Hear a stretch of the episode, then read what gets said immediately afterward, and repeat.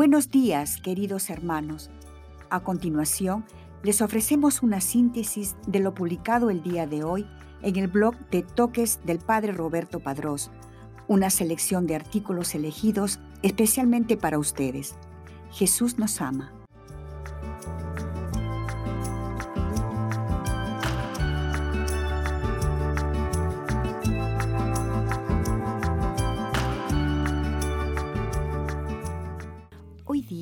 La Iglesia conmemora a Santa Isabel de Portugal, memoria litúrgica 4 de julio, reina de Portugal y terciaria franciscana, martirologio romano, Santa Isabel, reina de Portugal, admirable por su desvelo en conseguir que reyes enfrentados hiciesen las paces y por su caridad en favor de los pobres.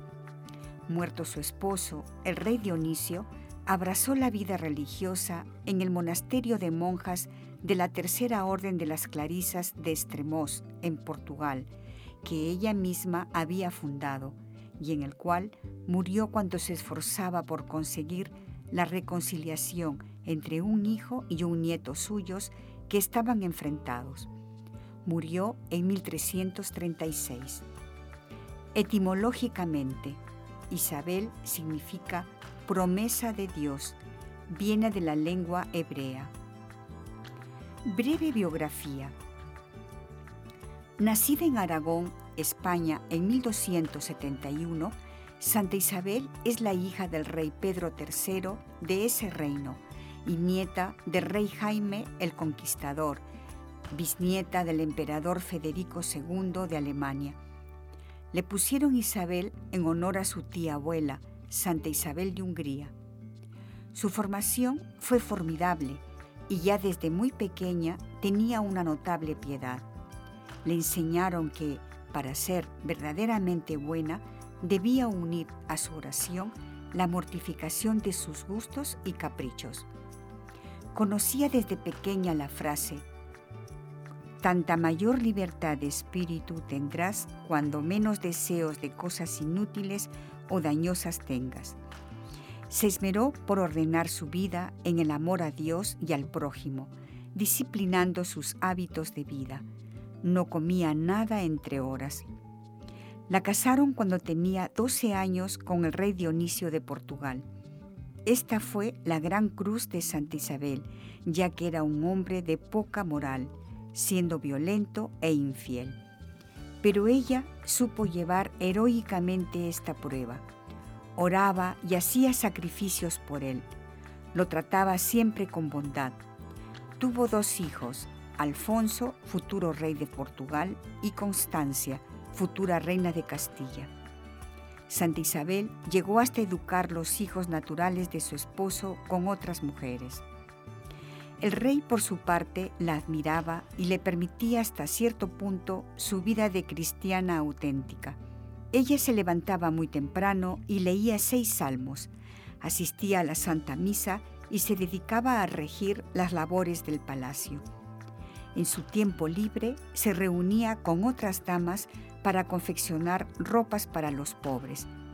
Las tardes las dedicaba a visitar ancianos y enfermos hizo construir albergues, un hospital para los pobres, una escuela gratuita, una casa para mujeres arrepentidas de la mala vida y un hospicio para niños abandonados. También construyó conventos y otras obras para el bien del pueblo. Prestaba sus bellos vestidos y hasta una corona para la boda de jóvenes pobres. Santa Isabel frecuentemente distribuía monedas del tesoro real a los pobres para que pudieran comprar el pan de cada día. En una ocasión, el rey Dionisio, sospechando de sus actos, comenzó a espiarla. Cuando la reina comenzó a distribuir monedas entre los pobres, el rey lo observó y enfurecido fue a reclamarle.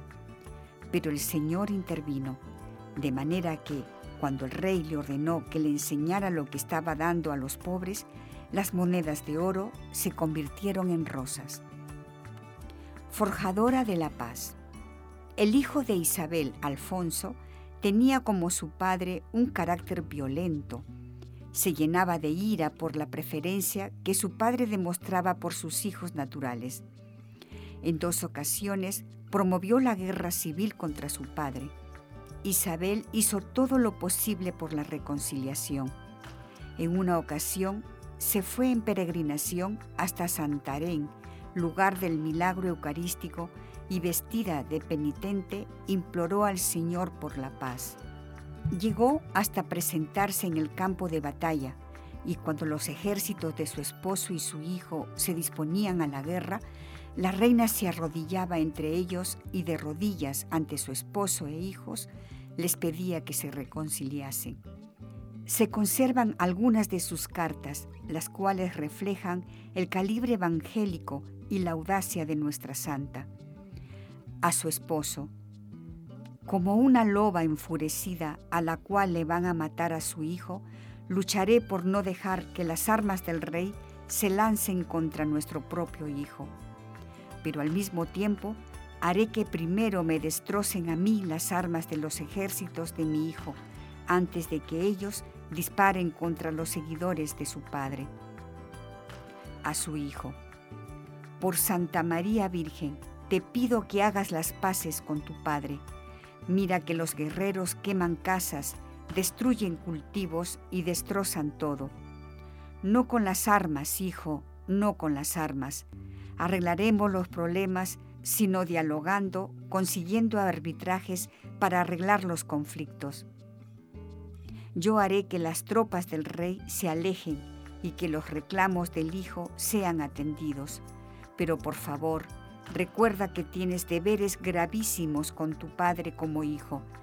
Consiguió la paz en más de una ocasión y su esposo murió arrepentido, sin duda, por las oraciones de su santa esposa. Entra en el convento de las Clarisas después de enviudar. Por el amor tan grande que Santa Isabel le tenía a la Eucaristía, se dedicó a estudiar la vida de los santos más notables por su amor a la Eucaristía, en especial Santa Clara. Después de enviudar, Santa Isabel se despojó de todas sus riquezas. Emprendió un peregrinaje a Santiago de Compostela, donde le entregó la corona al arzobispo para recibir el hábito de las clarisas como terciaria. El arzobispo fue tan movido por este acto de la santa que él le entregó su callado pastoral para que la ayudara en su regreso a Portugal. Vivió los últimos años en el convento, dedicada a la adoración eucarística. Cuando estalló la guerra entre su hijo y su yerno, el rey de Castilla, Santa Isabel, a pesar de su ancianidad, emprendió un larguísimo viaje por caminos muy peligrosos y logró la paz. Sin embargo, el viaje le costó la vida. Al sentir próxima la muerte, pidió que la llevasen al convento de las Clarisas que ella misma había fundado.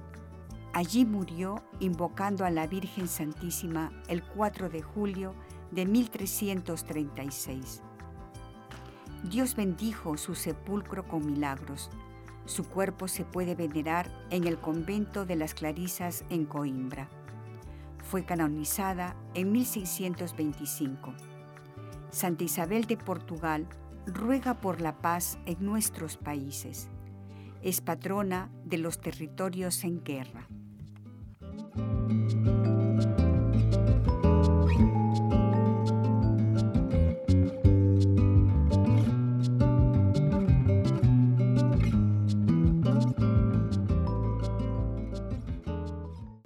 Continuación, una breve meditación acerca del Evangelio del día. ¿Para qué vienes a ver a Jesús? Santo Evangelio según San Mateo, capítulo 9, versículos del 14 al 17. Sábado de Nuestra Señora del Refugio. En el nombre del Padre, y del Hijo, y del Espíritu Santo. Amén. Cristo, Rey nuestro, venga tu reino. Oración preparatoria. Jesús, aquí estoy para estar contigo. Concédeme que quiera estar contigo. Concédeme tener sed de ti. Concédeme que me conozca. que conozca tu gran amor por mí y que me arrepienta de verdad de mis pecados. María, Madre de Jesús y Madre mía, acompáñame en este momento de oración. Evangelio del día del Santo Evangelio según San Mateo, capítulo 9, versículo del 14 al 17.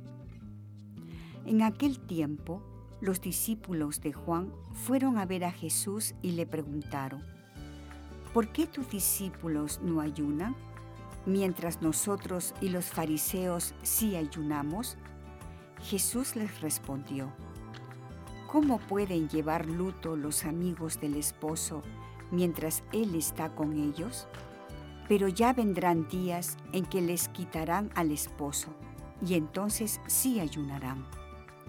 Nadie remienda un vestido viejo con un parche de tela nueva, porque el remiendo nuevo encoge, rompe la tela vieja y así se hace luego más grande la rotura. Nadie echa el vino nuevo en odres viejos, porque los odres se rasgaron. Se tira el vino y se echan a perder los odres. El vino nuevo se echa en odres nuevos y así las dos cosas se conservan. Palabra del Señor, gloria a ti, Señor Jesús.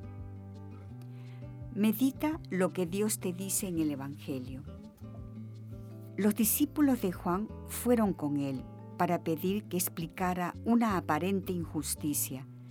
Mientras ellos ayunaban, los que seguían a Jesús comían y bebían. Tú, ¿Tienes alguna pregunta que le quieras hacer a Jesús? No tiene que ser algo profundo, solo deja que tu corazón hable. Jesús es todo oídos para ti. ¿Hay algún por qué o un para qué que no tienes claro? Ahora es el momento de sacarlo y mostrarlo al Señor. Solo recuerda, rezar con fe es escuchar, caminar, dialogar hasta incluso discutir, pero siempre dispuestos a acoger la palabra de Dios y ponerla en práctica. Papa Francisco, Audiencia General, 3 de junio de 2020. No se trata simplemente de replantear las motivaciones para mejorar lo que ya hacéis la conversión misionera de las estructuras de la Iglesia requiere santidad personal y creatividad espiritual. Por lo tanto, no solo renovar lo viejo, sino permitir que el Espíritu Santo cree lo nuevo, no nosotros, el Espíritu Santo. Hacer espacio al Espíritu Santo, dejarle que cree algo nuevo, que haga nuevas todas las cosas, él es el protagonista de la misión. Es Él el jefe de la oficina de las obras misionales pontificias. Es Él, no nosotros. No tengáis miedo de la novedad que proviene del Señor crucificado y resucitado. Esta novedad es hermosa.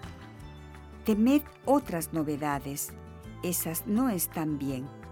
Las que no vienen de esa raíz sed audaces y valientes en la misión, colaborando con el Espíritu Santo en comunión con la Iglesia de Cristo. Y esta audacia significa caminar con la valentía, con el fervor de los primeros que anunciaron el Evangelio. Que vuestro libro frecuente de oración y de meditación sean los hechos de los apóstoles. Id allí a encontrar inspiración y el protagonista de este libro es el Espíritu Santo. Discurso de Su Santidad Francisco, primero de junio de 2018. Diálogo con Cristo. Esta es la parte más importante de tu oración. Disponte a platicar con mucho amor con aquel que te ama. Jesús, algo pasó en este tiempo de oración. ¿Qué fue? ¿Me sentí consolado o más bien desolado? ¿Por qué? En mí se han despertado deseos o rechazos. ¿Cuáles? Los pongo en tus manos, Jesús. Concédeme querer lo que tú quieres. María, ayúdame a decir contigo, hágase en mí según tu palabra. Propósito. Proponte uno personal, el que más amor implique en respuesta al amado. O, si crees que es lo que Dios te pide, vive lo que se te sugiere a continuación. Hoy, en vez de quejarme interior o exteriormente, voy a tener una actitud de servicio. Despedida. Te damos gracias, Señor, por todos tus beneficios, a ti que vives y reinas por los siglos de los siglos. Amén. Cristo, Rey nuestro, venga tu reino. Virgen prudentísima, María, Madre de la Iglesia, ruega por nosotros. En el nombre del Padre, y del Hijo, y del Espíritu Santo. Amén.